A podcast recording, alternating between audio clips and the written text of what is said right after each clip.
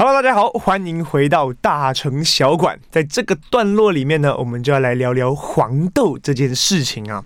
首先，先来看一则新闻：二十多年来首见黄豆期价大涨，造成我们豆腐、豆干跟涨百分之二十啊。什么情况呢？在二十多年没有调涨价格的平民食材的各式豆制品啊，在三月起全面调涨了。豆腐涨了百分之二十，豆干涨了大概百分之十六。六点七，餐饮是否跟进反映食材价格，值得观察。就我们台湾，大家很喜欢吃豆干啊、豆腐啊各类的豆制品啊，最近都可能会面临一个涨价。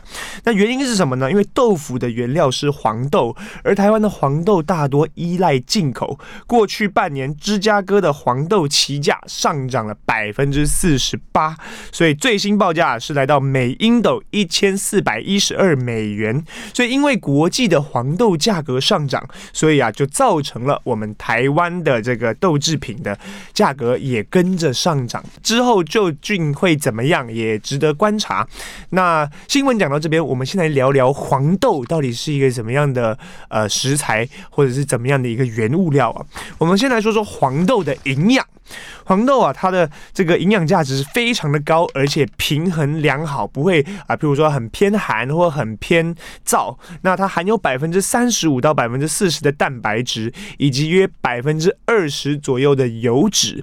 但是这些蛋白质跟油脂都是人体组成的必需氨基酸及必需脂肪酸，所以非常的重要。那另外呢，大豆啊不含胆固醇，啊大豆的蛋白质还具有降低胆固醇及心血管疾病的功效，就可以知道它其实非常的重要。在我们的饮食当中呢，多食用大豆的话，其实对啊、我们的这个蛋白质啊、胆固醇呐、还有这个血管都是非常的有益的。另外，大豆也含有软磷脂。维他命 E、异黄酮、矿物质、纤维等健康物质，那包含的这个饱和脂肪酸非常的少，那而且没有胆固醇。近年来啊，已经成为世界性的这个健康食品。美国目前已经核准在豆浆的制品上面可以标示降低胆固醇的这样子的一个功效，已经可以标示了。那另外呢，欧盟也将大豆蛋白确认为无胆固醇、低热量。高蛋白的安全营养食品，那大豆的五个具体的这个重要的对身体的有益的点，我们也来说一下。第一个，增肌减脂，预防肌少症。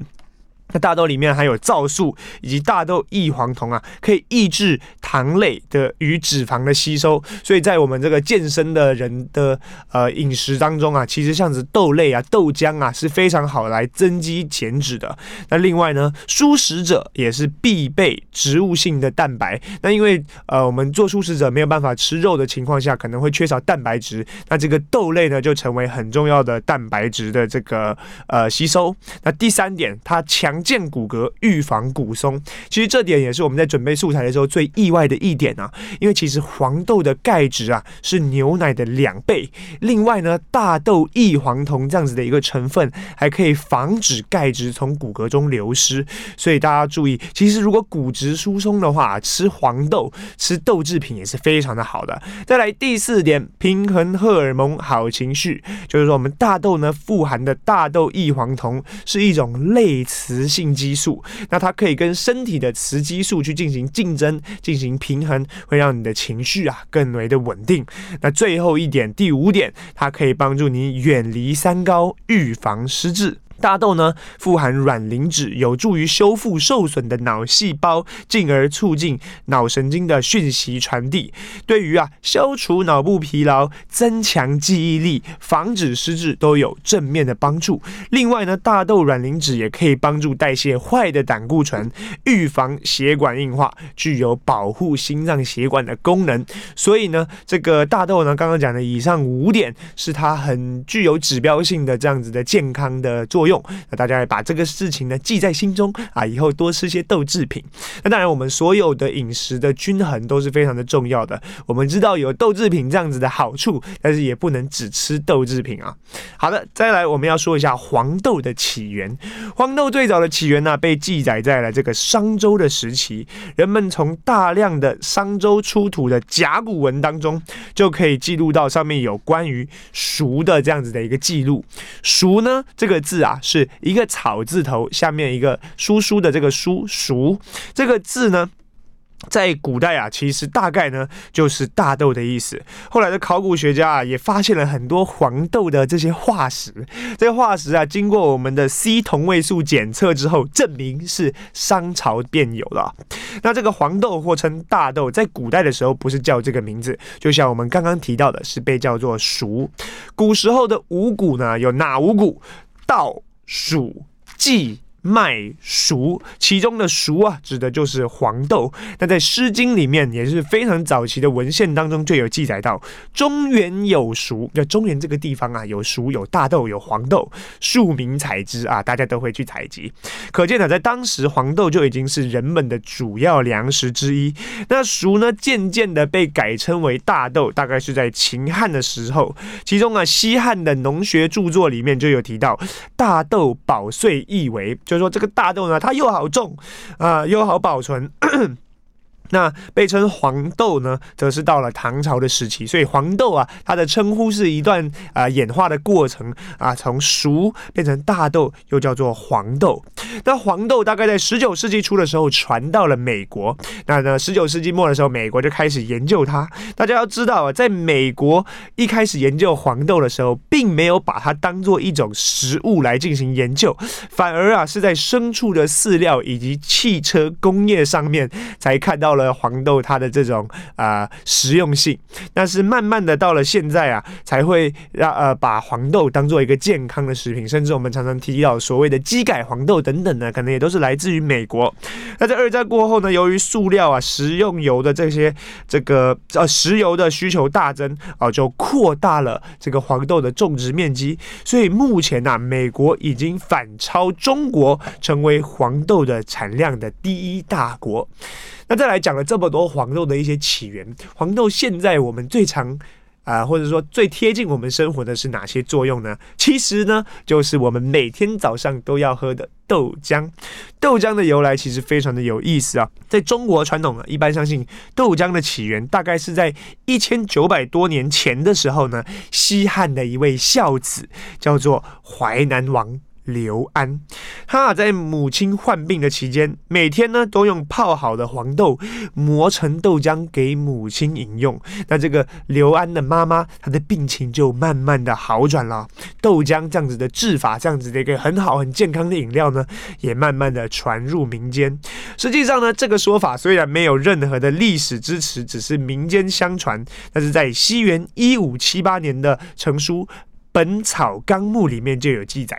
豆浆这个食材的一些属性，他说豆浆利气下水，治诸风热，解诸毒。也说豆浆性平味甘，就豆浆呢是一个非常温性的，然后呢也对身体很有益的这样子的一种饮料。这样子的事情呢也被记录在了《本草纲目》当中。